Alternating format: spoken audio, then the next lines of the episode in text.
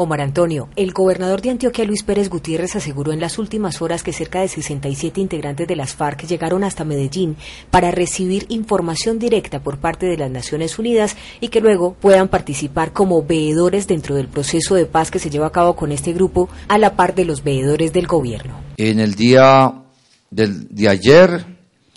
llegaron a la ciudad de Medellín unos 67 miembros de las FARC digamos, líderes importantes para sufrir un proceso de capacitación en la ciudad. Hasta el momento la misión de las Naciones Unidas será verificar, capacitar y orientar este proceso, pero además espera que la Secretaría de Gobierno de Antioquia también sea permitida como veedora de este mismo acompañamiento. El Consejo de Seguridad de Naciones Unidas autorizó ya unas comisiones que vengan a trabajar a Colombia a la verificación del cese al fuego. En particular,